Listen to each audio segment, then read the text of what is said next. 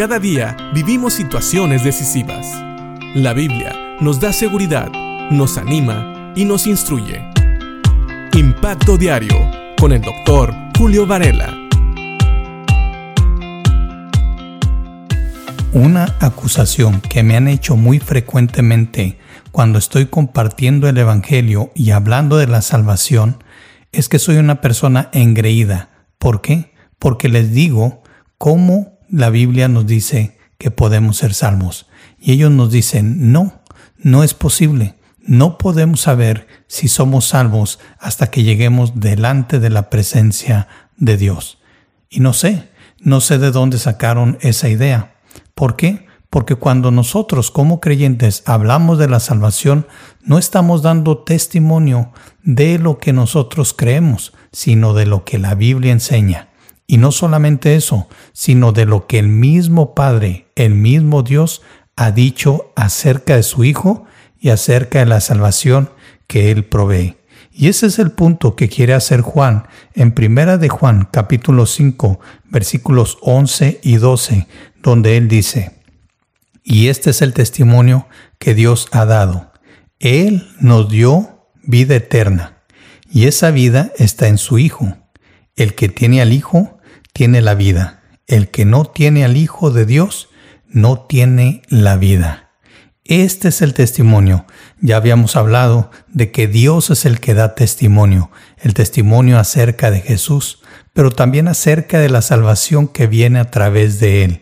Y aquí nos dice claramente Juan que el testimonio que Dios ha dado es que Él, Dios, nos dio vida eterna en su Hijo Jesucristo y lo aclara. Lo dice muy claramente Juan en el versículo 12. El que tiene al Hijo tiene la vida. El que no tiene al Hijo de Dios no tiene la vida. Este versículo resuena mucho con el capítulo 3 del Evangelio de Juan, donde el mismo autor nos dice lo siguiente. En Juan capítulo 3 versículos 16 al 18. Fíjate bien lo que nos dice Juan. Pues Dios amó tanto al mundo que dio a su Hijo único para que todo el que crea en Él no se pierda, sino que tenga vida eterna. Dios no envió a su Hijo al mundo para condenar al mundo, sino para salvarlo por medio de Él. No hay condenación para todo el que cree en Él, pero todo el que no cree en Él ya ha sido condenado por no haber creído en el único Hijo de Dios. Así que cuando hablamos del Evangelio y cuando hablamos de la salvación, no estamos siendo engreídos o presuntuosos o ninguna otra cosa. Estamos siendo heraldos de lo que Dios ya dijo. Estamos repitiendo el mensaje de Dios, el testimonio de Dios Padre. No hay salvación en la religión. No hay salvación en las buenas obras. La salvación está en Cristo. Y como ya lo dijo Juan, el que cree en el Hijo es el que tiene la vida, pero el que no cree en el Hijo no tiene la vida. Dice el versículo 18 de Juan 3.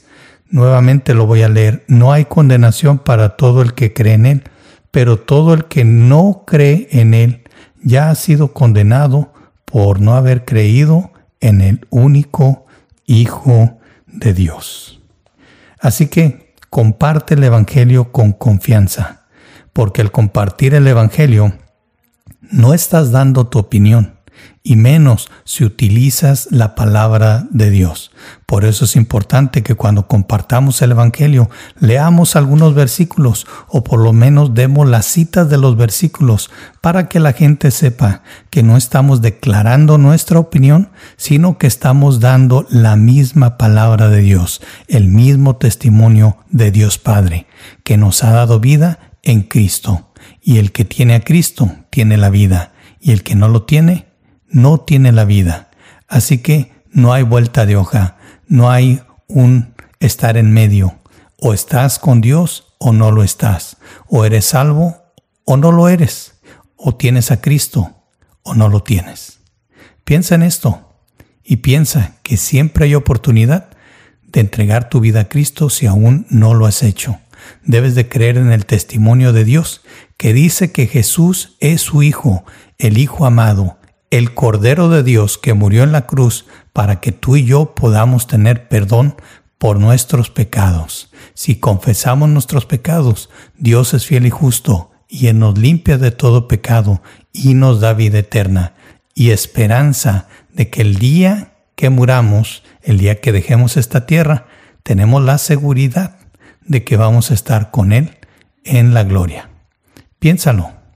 Si quieres creer el testimonio de Dios, eres bienvenido y la salvación está a tu puerta. Y si ya eres un hijo de Dios, agradecele al Señor porque creíste el testimonio de aquel que es fiel y ahora gozas de la vida eterna. Gocémonos en Dios. Piensa en esto y que Dios te bendiga.